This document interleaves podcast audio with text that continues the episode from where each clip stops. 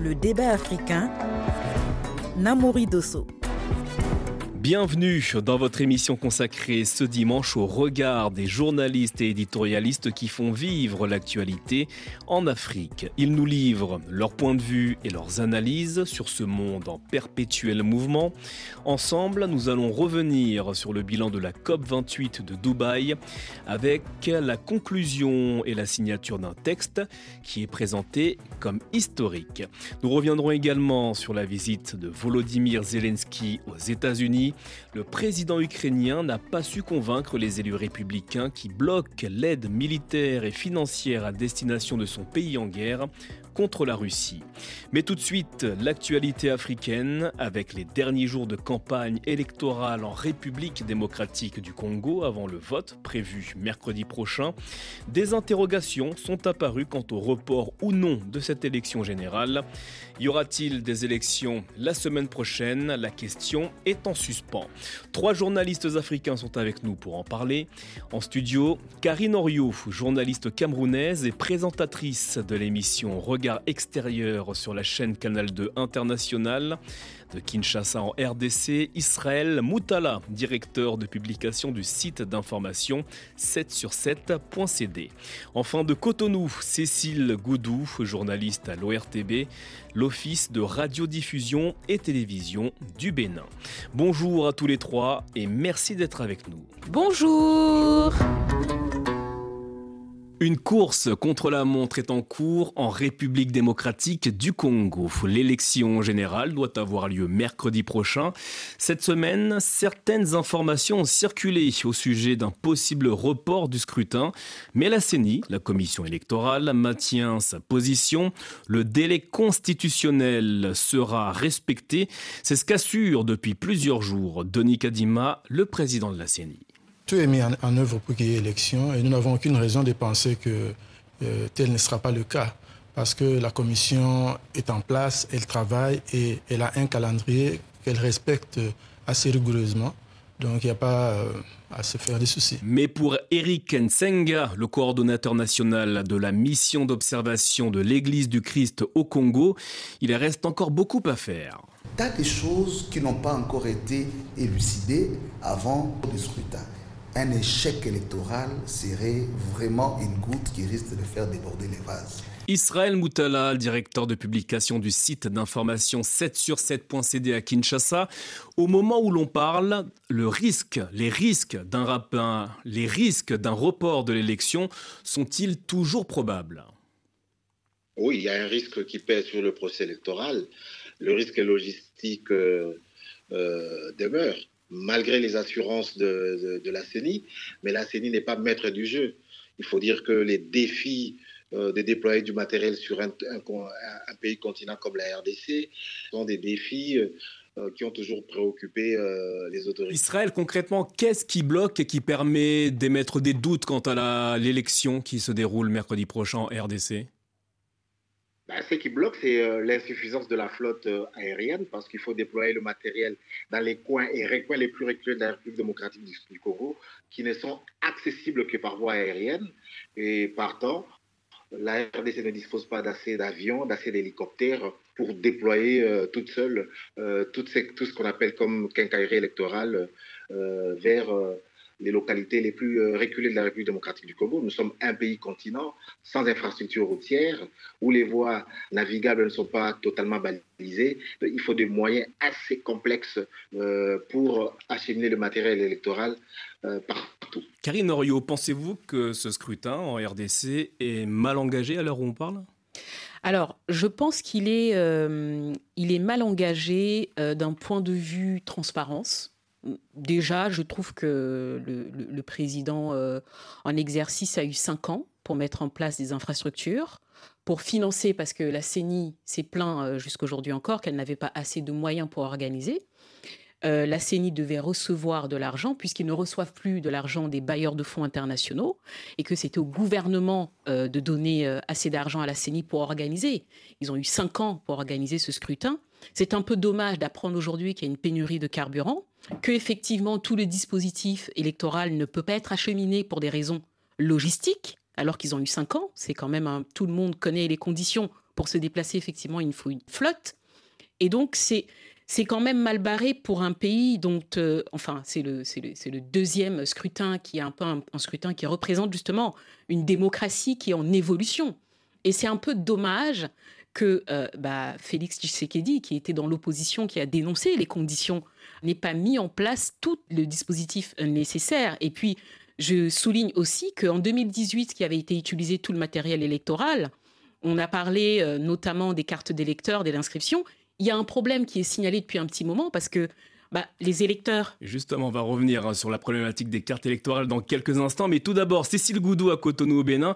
Est-ce qu'on a des doutes quant à l'élection, au bon déroulement de l'élection mercredi prochain en RDC oui, on a des doutes. Hein. Euh, personne ne, vend cher la peau de ces élections-là si on les maintient à cette date. Et vu le tableau qui se présente actuellement euh, en matière d'organisation de, ce scrutin-là, Israël et Karine l'ont déjà évoqué. Si à l'heure où on parle, le matériel électoral n'est même pas encore disponible dans dans toutes les provinces du pays et que dans une semaine ou moins d'une semaine, il faut faire les élections, on a des doutes. Euh, sur les près de 73 000 bureaux de vote, on n'est même pas sûr aujourd'hui que tous les bureaux de vote le jour de, l'élection vont ouvrir. On n'est même pas sûr que tous les électeurs pourront, euh, Karine a commencé par l'évoquer, aller voter parce qu'il y a aussi des problèmes liés au cas d'électeurs. Et du coup, c'est un système actuellement qui laisse planer beaucoup de doutes. Ça présage d'un chaos électoral. S'il faut foncer droit, parce que on a écouté tout à l'heure le président de la commission électorale qui semblait vraiment très déterminé à respecter le calendrier électoral et ce, cette direction aveugle comprend tout en fermant un peu les yeux sur ce qui se présente actuellement comme impossibilité d'aller à ces élections, ça, ça fait douter, ça fait se poser des questions sur le bon déroulement de cette élection-là. On peut se demander, mais qu'est-ce qui presse? Mais euh, c'est quand même des dates qu'il faut respecter. Mais on se demande également comment en est-on arrivé là? Quand on savait depuis cinq ans qu'on a des élections à faire et qu'aujourd'hui on parle de manque d'infrastructures, de, problèmes de logistique pour organiser ces élections tant attendues quand même. Karine Norio, Karine Norio voulait réagir. Oui, moi je souhaitais réagir aussi pour euh, quand même ajouter à cela le fait que l'insécurité empêche une partie du territoire de voter parce que toutes les personnes qui sont concernées dans le Nord Kivu euh, qui ne pourront pas voter, euh, est-ce qu'on peut quand même dire qu'on maintient cette élection en dépit du fait qu'une partie de la population ne pourra pas se rendre dans les, dans les urnes. Notamment dans les territoires de Rutshuru et Massissi dans le Absolument. donc moi, je pense que c'est une des raisons qui aurait pu pousser effectivement le président à dire, et puis la commission électorale a décidé, bon, préparons-nous bien, réglons la question de l'insécurité pour avoir une élection qui soit une élection décente et qui permette effectivement au peuple bah, de participer. Israël Moutala à Kinshasa, ne serait-il pas plus raisonnable, en fin de compte, de reporter cette élection générale en RDC non, il n'y a pas de raison de, reporter les élections. Les raisons d'insécurité, c'est une guerre euh, par procuration que mène le M23 dans le Nord Kivu, et on ne sait pas quand est-ce que cette guerre va finir. Donc si aujourd'hui le président de Sekedi euh, décrétait, par exemple, le, le report des élections parce qu'il y a insécurité dans l'Est, on ne sait pas à quel horizon il mettrait fin, il pacifierait cette Mais vous avez entendu notre consoeur Karine Orio en plateau qui nous dit justement qu'une partie de la population du Nord Kivu ne pourra pas voter. Donc quelle crédibilité pour les résultats de cette province qui est une des plus peuplées du pays? Oui, c'est dommage. Et elle, demeure toujours la plus peuplée du pays malgré ça parce que euh, c'est la deuxième circonscription la plus peuplée malgré qu'il y a une partie qui ne votera pas. Et donc elle demeure toujours euh, importante. Mais si on reporte euh, ces élections, est-ce qu'on peut avoir une échéance? Parce que les élections, c'est d'abord euh, une obligation constitutionnelle. Et donc, si on reporte les élections pour dire qu'il faut d'abord pacifier euh, l'Est, à quel horizon on peut euh, raisonnablement dire que la paix reviendra dans les territoires de Rutshuru, Massissi et Nirangogo Alors la pacification, la, pacification dans l'Est est un sujet, mais vous, vous le disiez vous-même, hein, l'organisation ne semble pas être au rendez-vous. Est-ce qu'on ne se dirige pas vers un chaos électoral mercredi prochain en RDC Non, non, je ne pense pas qu'on se dirige euh, vers un chaos électoral parce que, souvenez-vous, euh, il, y a toujours, eu des tâtonnements ici euh, lorsqu'il s'agit d'organiser des grands événements, que ce soit culturels, sportifs ou politiques. Rappelez-vous de la francophonie, jusqu'à 48 heures à une semaine, personne ne croyait que les Jeux de la francophonie se tiendront en RDC et finalement, elles se sont bien tenues. Et donc, ici au Congo, on cultive un peu ce mystère dans les grands événements. Euh, où il y a un suspense qui plane, mais au final, souvent, euh, on s'en sort. Mais j'aimerais quand même dire que sur la question, par exemple, des cartes électeurs... Justement, vous, vous m'enlevez le mot de la bouche parce que c'est aussi un autre sujet hein, qui pose des questions quant à la bonne tenue de ces élections en RDC. Il s'agit des cartes électorales. Certaines d'entre elles sont illisibles à cause des impressions thermiques. La CENI a prévu de les remplacer par des duplicata, compte tenu des délais qui sont assez courts. Il, il se peut que certains électeurs ne puissent pas voter en temps et en heure. Dans ces conditions, Karine Dorio, est-ce possible d'organiser des élections crédibles et acceptables pour les électeurs congolais? Mais encore une fois, moi je trouve que toutes les conditions ne sont pas réunies pour que la population, euh, rappelons quand même que quand on parle de, démocratie, il est question que bah, le peuple se rende dans les urnes et que toutes les dispositions doivent être prises pour que les moyens électoraux, toute la machine électorale soit là. Mais quand on apprend effectivement, il y a des explications, oui, c'est l'encre thermique qu'on a utilisée, ce qui fait que les cartes d'électeurs ne sont pas lisibles et que certains ne se retrouvent pas sur les listes électorales, ce n'est pas normal de maintenir le scrutin, dans ces conditions, sachant que bah, finalement, euh, est-ce qu'on pourra parler d'une crédibilité de cette élection? Enfin, je veux dire, le candidat qui sortira de là sera-t-il fier de lui en se disant bon moi j'ai gagné raisonnablement ces élections. Enfin je ne suis pas certaine. Alors tout à l'heure hein, vous avez évoqué la situation sécuritaire dans l'est du pays. C'est justement là-bas que se trouvait le président sortant Félix Tshisekedi il y a quelques jours. Et il a estimé hein, qu'il était proche de la victoire contre les groupes armés. Écoutez. Le 20 j'ai besoin de vous voir pour qu'on continue le combat de libération de notre pays. Je vous promets que ce combat va continuer et nous allons débarrasser notre pays des terroristes du M23. Donnez-moi votre confiance et moi je vais vous donner la libération totale. Cécile Goudou à Cotonou, la situation sécuritaire dans l'est du pays peut-elle coûter sa réélection à Félix Tshisekedi selon vous? Oui, euh, c'est bien possible, mais euh, bon, on avait fait ce débat. Hein, Félix Tshisekedi seul contre cette multitude de candidatures de, de l'opposition, il a quand même beaucoup plus de chances de son côté. Mais quand on écoute le président aujourd'hui demander encore le suffrage de, de, des Congolais du, nord-est, de l'est du pays, pour pouvoir vraiment libérer, les libérer, si je dois utiliser ces mots, libérer, les libérer maintenant de cette guerre euh, de, de M, du M23, moi, ça me surprend un peu parce que si j'ai bonne mémoire, je pense qu'on a écouté ce discours il y a cinq ans quand Félix Tshisekedi était en campagne pour son premier mandat. Et en cinq ans, euh, il n'a pas pu faire bouger les lignes. En cinq ans, la seule chose que moi j'ai retenue comme euh, message phare de Félix Tshisekedi sur ce conflit euh, qui secoue l'Est de la RDC, c'est désigner Paul Kagame d'orienter son message sur la culpabilité de Paul Kagame sur ce qui se passe dans cette région-là. Mais après ça, en termes d'action, on n'a pas eu beaucoup de résultats concrets de la part de Tshisekedi par rapport à ce conflit, mais qu'il revienne cinq ans après, tenir les mêmes propos et demander une deuxième chance pour le faire, c'est là que je me pose des questions. Je me demande si, entre-temps, euh, quelque chose avait changé dans, dans ce qu'il avait promis et qu'est-ce qu'il veut faire maintenant alors qu'il avait, il avait demandé le suffrage pour le faire il y a cinq ans, il n'a pas pu le faire. Alors, Quelle autre, solution miracle Autre grief hein, de l'opposition congolaise à l'égard de Félix Tshisekedi, celui d'avoir verrouillé les élections en RDC et d'avoir placé des proches, notamment à la CENI et à la Cour constitutionnelle. Est-ce de nature à remettre en question la transparence et la crédibilité de ce scrutin, Karine Norio Ah oui, mais clairement, quand il décide, et puis, euh, comme on le sait, euh, euh, dans certaines régions en Afrique, il s'agit plutôt de voter en fonction de l'ethnie ou de la région. Et là, clairement, le président de la CENI, euh, on est quand même en droit de se poser des questions pour savoir s'il va être objectif, parce que c'est quand même, encore une fois, euh, le président Félix Tshisekedi qui a insisté pour qu'il soit effectivement, qu'il occupe ce poste-là. Autre grief de l'opposition congolaise à l'égard du président Tshisekedi, selon eux, le président sortant aurait verrouillé l'élection en RDC en plaçant à des postes stratégiques comme celui de la CENI ou la Cour constitutionnelle des proches. Est-ce de nature à remettre en question la crédibilité, l'indépendance de ces institutions en RDC Israël Moutala à Kinshasa? Bah, il, faut, il, faut, il faut nuancer d'abord. Ça veut dire que la Cour constitutionnelle, elle est euh, constituée, euh, le tiers des membres de ses membres viennent du Parlement, l'autre, euh, un autre tiers vient de la présidence de la République, Et le dernier tiers vient des magistrats eux-mêmes qui délèguent leurs euh, candidats. Donc, ce n'est pas le président qui nomme le neuf hauts magistrats.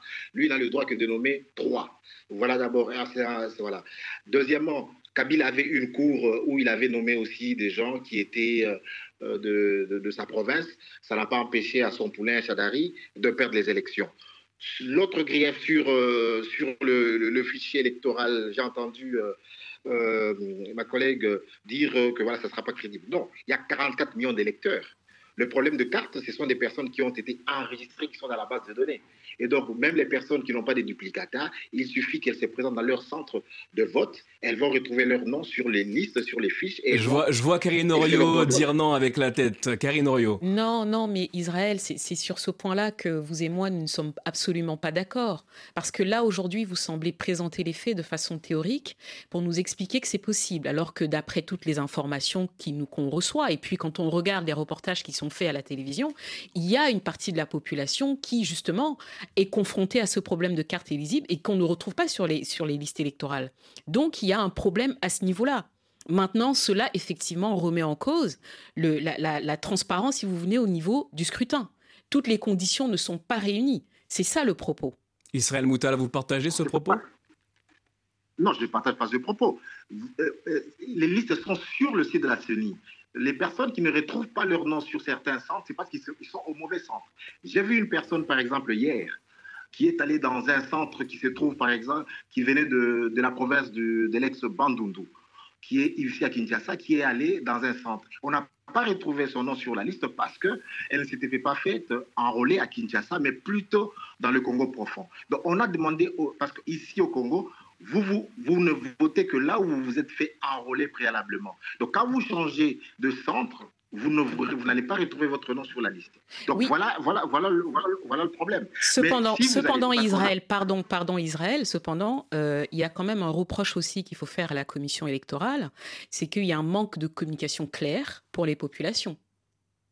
Vous êtes d'accord avec moi? Ben, Ça veut dire que oui, je suis d'accord. Ça veut dire que la combinaison est tardive parce qu'on a dit cette fois-ci que les personnes qui n'ont pas obtenu de, de duplicataire, mais qui s'étaient faites enrôler, ont le droit d'aller exercer leur droit de vote le 20. Donc la CENI est en train de communiquer maintenant, a communiqué hier, aujourd'hui et encore demain. Elle communique abondamment. Elle a fait beaucoup de spots pour dire que toutes les personnes qui s'étaient faites enrôler ont le droit d'aller exercer leur droit de vote parce que ils sont dans la base de données de, la CENI et on a demandé à chacun, il y a une application où chacun peut taper son nom et voir dans quel bureau de vote elle va voter. Et donc c'est tout à fait transparent, ça se trouve sur le, le site de la CENI. Donc si je vous entends bien Israël Moutala, si je vous entends bien, il n'y aura aucun problème pour les électeurs congolais qui se rendront aux urnes mercredi prochain. Non, je n'ai pas dit ça, mais je dis que quand même, ça veut dire que euh, je, ne nie pas le problème de, l'illisibilité des cartes, mais par rapport à ça, la, Commission électorale indépendante a proposé des solutions de bon sens. Non, mais la solution de bon sens, pardon Israël, mais de dire qu'il faut se rendre sur le site quand vous êtes dans un village et que vous n'avez pas accès à Internet, si vous devez vous rendre sur le site Internet de la, de la CENI, convenez avec moi que c'est quand même assez compliqué. Non, non. Dans le village, on a demandé aux gens d'aller voter directement, même ceux qui n'ont pas de carte, parce qu'elles s'étaient faites inscrites. Donc ces personnes-là n'ont qu'à se présenter à leur centre de vote, à leur bureau de vote, pour exercer leur droit de vote, parce que les les listes sont euh, leurs noms sont, dans, le, dans, la base de données de, la CENI. Et donc, parce qu'on avait pris l'iris, on avait pris euh, la photo, elles vont facilement exercer leur droit, de vote. C'est ce que a dit la CENI. Et, le message passe dans toutes les radios maintenant communautaires pour que le message arrive dans les coins les plus reculés. On ne vous mettra pas d'accord à ce sujet, mais on pourra vérifier hein, tout ça dans trois jours, hein, lors du déroulement, lors de l'élection générale qui, qui, est prévue en RDC. Un scrutin à suivre bien évidemment sur RFI dans nos journaux, mais également dans la revue de presse chaque matin sur notre antenne. On va faire une courte pause, on se retrouve juste après le journal.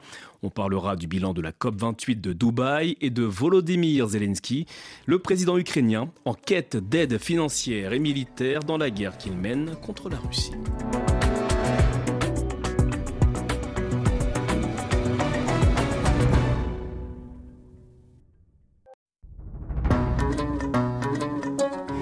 Le débat africain, Namori Dosso.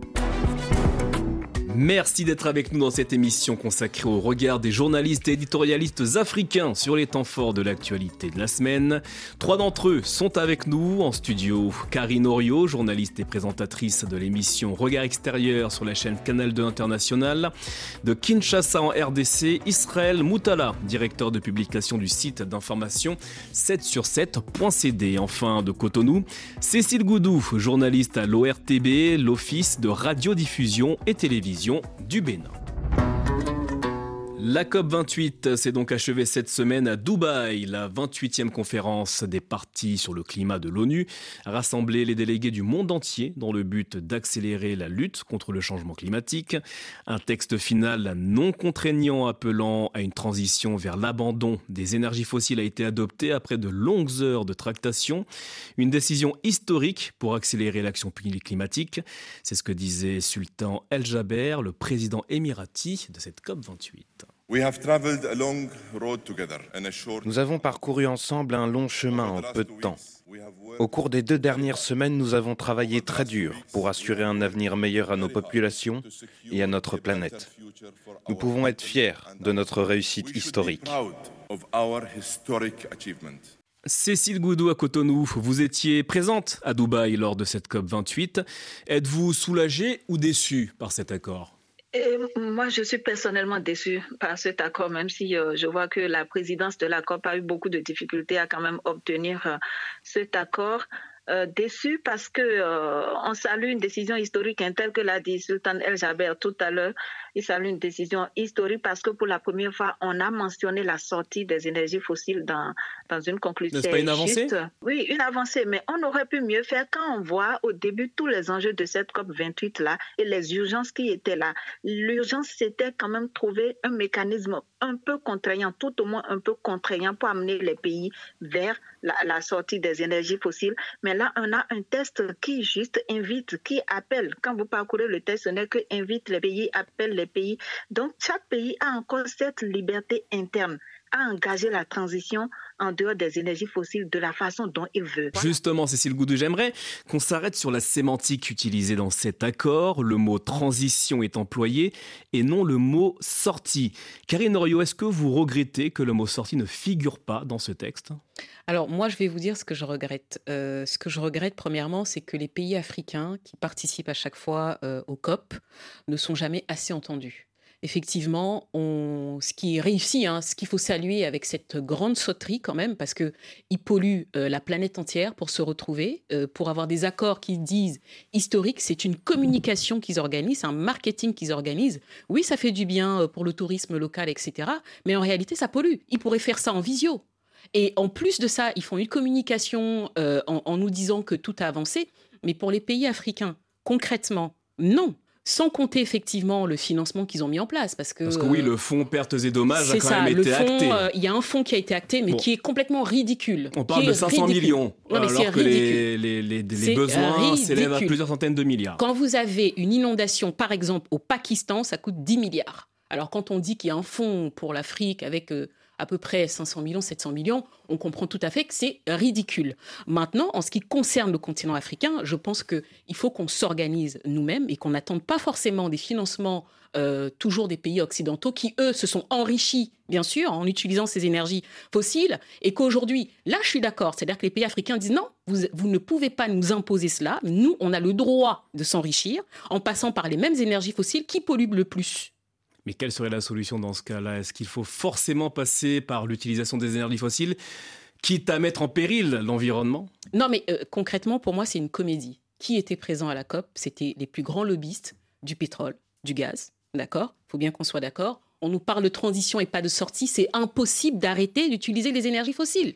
Je suis désolée pour, pour toutes les personnes qui se disent, nous, les pays africains, il faut effectivement qu'on arrive à s'enrichir et qu'on arrive aussi à un stade où qu'on se dise, mais qu'on s'enrichisse différemment. Parce que quand on voit tous ceux qui utilisent les énergies fossiles, qui polluent, qui détruisent, et les défis climatiques sont plus, enfin nous on le voit sur le continent africain, on a les, les sécheresses, on a les inondations, on a effectivement des déplacements liés aux crises climatiques, euh, oui, mais euh, et, et, je trouve que le mot transition est assez intéressant. Israël Moutala Kinshasa, vous partagez le point de vue de Karine Norio ben, je, je le partage en partie. D'abord, je trouve que c'est un accord réaliste. On ne peut pas sortir de, des énergies fossiles aussi facilement parce que c'est l'énergie fossile qui a structuré l'économie mondiale. C'est très difficile d'en sortir du jour au lendemain. Deuxièmement, je pense que le terme transition est le terme qui convient. Parce que nous, ici en RDC, par exemple, nous sommes en Afrique, et je vois que chaque année, l'État congolais subventionne les énergies fossiles à hauteur de un demi-milliard de dollars, chaque année à peu près, pour que le prix euh, de l'essence à la pompe ne puisse pas toucher euh, les ménages les, les, les, plus, les plus fragiles. Et donc, on développe une politique énergétique autonome, on veut attribuer des blocs pétroliers pour exploitation. Donc on ne peut pas nous dire à nous, RDC, de ne pas exploiter notre pétrole alors que nous ne sommes pas des pollueurs. Voilà à peu près, pour moi, pourquoi je trouve que le terme transition est le plus convenable que le terme sortir, parce que la sortie est plus brutale, plus brusque. Mais là, il faut maintenant une transition pour que nous aussi, en tant que Afrique, nous puissions profiter de ces, énergies fossiles. Cécile Goudou à Cotonou, on entend hein, les propos de notre confrère Israël Moutala à Kinshasa. Vous partagez, vous, son regard sur la façon dont il faut, entre guillemets, euh, voir ce texte qui, d'une certaine façon, peut contenter tout le monde? Oui, c'est un texte qui peut contenter tout le monde, mais il, faut. Euh, euh, Israël disait que le, test est réaliste. Moi, je ne trouve pas ce test réaliste. Par contre, je suis d'accord avec lui sur un point, un point que déjà la plupart des ministres africains de l'environnement qui étaient à la COP ont défendu. Vous avez eu le temps de siphonner le, le pétrole pour pouvoir vous développer, d'utiliser les énergies fossiles pour vous développer. Eh bien, c'est notre tour. On ne va pas nous empêcher, nous tous, de, de, nous arrêter. Mais ce problème aurait été réglé d'une autre façon, Namouri, si il y avait une requête de l'Afrique qui n'avait pas été prise en compte. Et si cette requête était prise en compte, je pense qu'on aurait quand même dénoué. À, à quelle requête faites-vous référence? À quelle requête faites-vous référence? Ben, C'était la reconnaissance passée des pays industrialisés dans la pollution, dans le réchauffement climatique. Et on estimait que si on reconnaissait cette responsabilité des, pays industrialisés, c'est que même quand on engage, on utilise le terme transition aujourd'hui, ça ne serait pas fait de la même façon en Afrique que dans les pays industrialisés. Les pays africains auraient beaucoup plus de marge de manœuvre pour euh, utiliser encore un temps soit peu les énergies fossiles pour pouvoir amorcer le développement. Et c'est de l'autre côté qu'on va mettre beaucoup plus la pression pour diminuer le recours aux énergies fossiles. Mais cette responsabilité n'a nulle part été évoquée dans le document. Du coup, on met tout le, même, tout le monde au même niveau euh, d'action pour pouvoir engager la transition. Les pays industrialisés continuent également de se développer avec ces mêmes énergies fossiles alors qu'on n'est pas logé à la même enseigne. Donc il y a toujours une subtilité qui est là, qui fait que certains se retrouvent en position de faiblesse, même si le, test semble contenter tout le monde, comme vous le dites. Et si vous le permettez, Namri Karine l'avait évoqué tout à l'heure, le fonds perte et dommages. On a le fonds pour l'environnement mondial, on a les fonds et les fonds. À la fin, il y a 1000 fonds qui finalement ne profitent même pas aux pays africains. Et moi, c'était l'autre point de ma déception par rapport à ces, aux conclusions de cette COP28. Pourquoi ne pas avoir un seul fonds quant à avoir des guichets diversifiés à l'intérieur pour faciliter le mécanisme d'accès? Les fonds sont là, mais le mécanisme d'accès à ces fonds est très complexe, très compliqué. Et à la fin, quand on fait le bilan, on dit que les sous sont là, mais les pays africains n'arrivent pas à les avoir quand même pour pouvoir s'adapter, pour pouvoir atténuer les effets des changements climatiques dans leur pays, pour pouvoir quand même nourrir leur population qui font le plus les frais du changement alors que le continent ne pollue que à hauteur de 4%. Alors c'est un, peu, hein, c'est un peu le propos que tenait tout à l'heure hein, Karine Norio qui est avec nous en studio. Karine Norio, justement, le texte adopté à l'issue de cette COP n'a pas de caractère coercitif.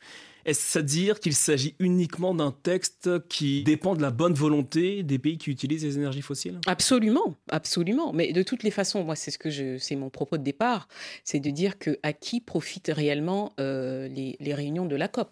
Moi, je me pose encore la question. Euh, il y a un autre fait sur lequel je voulais revenir. On a parlé d'énergie fossile. Euh, souvenez-vous, il y a quelques années, on nous disait tous que l'Afrique allait être la poubelle du monde. Parce que quand on parle des voitures, on est en train de faire toute une campagne, notamment euh, en France, en disant bon, il faut arrêter les diesels, etc. Les voitures diesel sont envoyées où? Elles sont, elles sont envoyées où? Et elles vont polluer. Elles vont polluer quelle partie du monde? C'est d'abord le continent africain. Ce que je veux dire, c'est que la COP aujourd'hui ne profite qu'à une certaine partie, pour moi, des personnes qui sont là, effectivement, qui en font une grande sauterie. Pour moi, c'est un rendez-vous. Et comme a dit Cécile, c'est dommage parce que ce, ce, ne sont que des déceptions. Alors avec un peu de recul, organiser cette COP à Dubaï, septième réserve mondiale de pétrole au monde, était-ce une bonne idée, Israël Moutala, à Kinshasa? Bah, Disons, euh, pourquoi pas? Euh, Est-ce qu'on on, l'a organisé? Il y a eu euh, la COP, comment Celle de Paris, la, COP, la COP de Paris en 2015. Euh, mais aujourd'hui, la France donne des licences pour l'exploitation du, pétrole en Gironde. Il y aura une COP aux États-Unis. Euh, ça n'a pas empêché ou ça n'empêchera pas à Joe Biden d'avoir délivré des permis euh, pétroliers dans l'Alaska.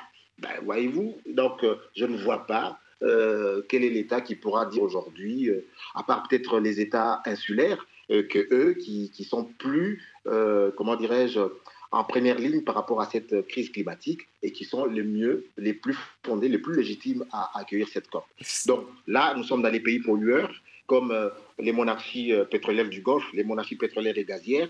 Euh, c'est très complexe. Donc le message qu'on envoie au monde est un message contradictoire. Alors justement, vous avez évoqué les monarchies, les monarchies pétrolières du Golfe. Pour vous, est-ce que le fait d'avoir inscrit pour la première fois dans le texte final l'objectif d'une transition hors des énergies fossiles signifie que l'Arabie saoudite ou un pays comme les Émirats arabes unis a bougé sur cette question? Oui, ils ont quand même bougé. Ça, il faut l'admettre. Il faut mais tout de suite, ils ont dit qu'ils ne vont pas abandonner cette énergie, ils vont seulement trouver des technologies de captation des gaz à effet de serre que émettent leurs industries pétrolières et gazières, et comme ça, pour qu'ils ne puissent pas se couper des pétrodollars et des gazodollars euh, euh, avec lesquels ils se sont développés. Et ça, c'est compréhensible. Tout leur modèle économique est basé sur le gaz et le pétrole. Ils ne peuvent pas abandonner le temps d'avoir réformé complètement leur économie. Ils sont en train de diversifier leur économie, mais pour que cette économie atteigne une maturité euh, en termes de diversification, ils doivent encore profiter de leur euh, manne gazière et pétrolière. Et, ça, c'est réaliste, c'est ce que je disais tout à l'heure. Donc dites-moi aujourd'hui comment se financerait l'Arabie saoudite sans euh, son pétrole? Alors c'est intéressant ce que dit Israël Moutala Kerenoyo. Comment sortir de cette situation Faut-il nécessairement utiliser les énergies fossiles pour se diriger après vers les énergies renouvelables? Alors, moi, je, pense que oui, d'une certaine manière. Et puis, encore une fois, ce qui est intéressant euh, euh, de savoir, il y a quelques années, euh, au, fur et à mesure qu'on parle de COP, on nous a dit effectivement que c'était mieux que les, plus grands euh, pollueurs soient ceux qui payent des amendes. Mais euh, vous avez posé la question tout à l'heure de savoir si c'était finalement intéressant d'organiser cette COP 28 à Dubaï. Et je pense que c'est une, c'est, une très bonne idée parce que ça permet aussi d'éveiller les consciences et ça peut faire effectivement réfléchir. Donc, tous les efforts qui sont faits sont intéressants. Attention, on ne va pas dire que les efforts qui sont faits ne sont pas intéressants. C'est aussi intéressant, mais ça permet à la planète entière d'y réfléchir. Autre sujet dans l'actualité cette semaine, la guerre en Ukraine. Kiev voit le soutien de ses alliés fléchir, notamment du côté américain. Aux États-Unis et en Europe, certaines voix plaident pour une cessation de l'aide militaire apportée à l'Ukraine, raison pour laquelle Volodymyr Zelensky a tenté cette semaine de convaincre les élus républicains du Congrès et le président américain Washington. J'ai reçu les signaux et ils étaient plus que positifs. Mais nous savons qu'il faut faire la part des choses entre les mots et les résultats. C'est pourquoi nous comptons sur des résultats précis. Est-ce vraiment une visite positive pour le président ukrainien, comme on vient de l'entendre, Israël Moutala? Non, ce n'est pas une réunion positive parce qu'il n'a pas obtenu les 60 milliards qu'il était venu chercher. Donc, euh, le temps que les républicains et les démocrates se mettent d'accord euh, parce que chacun maintenant se sert du, dossier euh, ukrainien pour se positionner par rapport à la politique interne parce que les élections se profilent à l'horizon. Les, élections américaines. Donc ça se comprend. Donc sur cette question, les républicains veulent obtenir plus de l'administration Biden et ils vont pousser, pousser le bouchon jusqu'au bout. Je ne vois pas pourquoi Zelensky euh, s'est régiré parce que cette nouvelle tombe mal et comme une mauvaise nouvelle ne vient jamais seule, l'Union européenne aussi, à cause du blocage de la Hongrie, euh, n'a pas pu euh, débloquer euh, à peu près 40 milliards de, dollars, d'euros pour financer l'économie ukrainienne. Rappelons tout de même, Israël, hein, que les élus républicains bloquent l'aide militaire demandée par Volodymyr Zelensky. Ils souhaitent en échange des concessions de la part du pouvoir américain au sujet de l'immigration. Karine n'est-ce pas une forme de chantage? Oui, mais absolument. Mais je pense que ça fonctionne comme ça partout. Enfin, c'est pas, ça, ne doit pas du tout être euh, surprenant. Et c'est du donnant-donnant. Absolument, c'est du donnant-donnant. Et puis par ailleurs, faut quand même rappeler que une guerre, ça coûte très très cher. Aujourd'hui, on voit bien qu'effectivement, la Russie ne cesse de, bombarder, ne cesse de gagner du terrain. Il faut, il faut effectivement beaucoup d'argent pour financer cette guerre. Et l'Ukraine va avoir besoin. Donc si aujourd'hui euh, le président ukrainien n'obtient pas de l'aide effectivement des États-Unis, comment est-ce qu'ils vont faire? Et puis Biden avait dit hein, que euh, ce serait euh, trop dommage d'offrir comme cadeau. Euh, Alors justement, oui, c'est ce qu'il a dit. Il a dit que ce serait offrir le meilleur cadeau de Noël à Vladimir Poutine, le fait de bloquer cette aide. Absolument, parce qu'effectivement, on a bien compris que dans, dans cette guerre, ce qui se jouait, c'était non seulement de voir comment l'Occident et les États-Unis allaient réagir, parce que effectivement, Poutine a quand même réussi à diviser le monde le continent africain. On n'a pas réussi non plus à, être des médiateurs dans cette guerre, d'intervenir. Au contraire, on a fait les frais, hein, parce que bah, on a vu les importations euh, de blé être très compliquées, euh, parce que les plus grands, bah, ceux qui fournissent le blé, c'est l'Ukraine et la Russie, et que cette guerre n'a pas du tout arrangé nos assiettes ni nos portefeuilles. Enfin, donc c'est très très compliqué, mais encore une fois, moi je pense que l'Ukraine va avoir besoin de beaucoup plus. Alors justement, justement, Cécile Goudou à Cotonou, Volodymyr Zelensky a-t-il tort de se reposer ainsi sur les États-Unis? Je précise hein, qu'il pourrait y avoir un changement de locataire de la Maison Blanche en 2024. Euh, je ne pense pas que Zelensky se soit trompé en comptant toujours sur les États-Unis. Il faut se rappeler quand même que depuis l'invasion russe, les États-Unis ont dégagé plus de 110 milliards de dollars euh, au profit de l'Ukraine pour faire face aux, aux frappes russes sur son territoire. Néanmoins, il faut que euh, ce, que j'ai remarqué dans la réaction du président Zelensky, moi vu une certaine naïveté, si je peux l'appeler ici, je ne sais pas si c'est une naïveté, qu'il continue à croire quand même que, au fait, euh, c'est en voulant euh, revenir faire le discours de la conviction qu'il va obtenir ce qu'il a obtenu facilement. En décembre 2022, tous les signaux étaient verts pour lui, il a pu obtenir cette première aide parce que le contexte actuellement a changé aux États-Unis et on dirait que Zelensky n'a pas pris ça en compte. Ils sont dans un contexte où les élections ont commencé par s'annoncer et puis euh, la balance, chacun met de son côté ce qui peut peser dans la balance pour obtenir quelque chose de l'autre. Vous l'avez dit tout à l'heure, les, républicains ne sont pas forcément opposés à cette nouvelle aide de 61 milliards que sollicite l'Ukraine, mais veulent que euh, Biden leur fasse des concessions. Mais est-ce que Biden aujourd'hui a les capacités de faire toutes ces concessions? Parce que c'est quand même un énorme prix qu'on demande à Biden à l'interne avant de lui laisser la main pour accorder et justement, cette justement, aide à Et de, à l'inverse, l'inverse, Cécile Goudou, est-ce que les députés républicains ne font pas le jeu de Vladimir Poutine en bloquant cette aide budgétaire? Ce qui se lie, ils font le jeu de Poutine parce que si, en bloquant cette aide, ce n'est que Poutine qui sera content. Et Karine a commencé par le dire, c'est le beau cadeau, le plus beau cadeau de Noël que les États-Unis vont offrir à Poutine en bloquant cette aide-là. Donc, non seulement ils ont des exigences à l'interne, mais également ils sont en train de faire plaisir à, Poutine en bloquant euh, cette demande d'aide de Zelensky. C'est pourquoi, quand on entend un peu l'optimisme de, Zelensky à la fin de sa visite par rapport à cette situation, moi, je me dis qu'il y a un peu de naïveté. Karine Oriot, avec euh, ce que nous dit notre consoeur à Cotonou, est-ce que les Européens ne devraient-ils pas se préparer à prendre en charge seuls l'aide militaire à l'Ukraine? Alors, je pense que c'est ce qui se profile. La bonne nouvelle, c'est qu'effectivement, la candidature de l'Ukraine pour entrer euh, dans, l'euro avec euh, la Moldavie euh, s'annonce plutôt très très bien. Ils se sont mis d'accord cette se semaine. Sont, absolument, ils se sont mis d'accord. Il va y avoir de, nouveau des négociations en janvier. On va voir si la Hongrie va changer ou pas. Cependant, ça va nous coûter très très cher. Et ce sera sur le point de vue de notre consort camerounaise que nous allons clore ce débat africain. Merci infiniment à tous les trois d'avoir participé, et d'avoir apporté vos regards au sujet de l'actualité cette semaine. Merci à l'équipe du débat africain, Delphine Michaud à la coordination, Robin Cusno à la réalisation. De Dakar à Kinshasa en passant par Pretoria et Alger, merci de votre fidélité.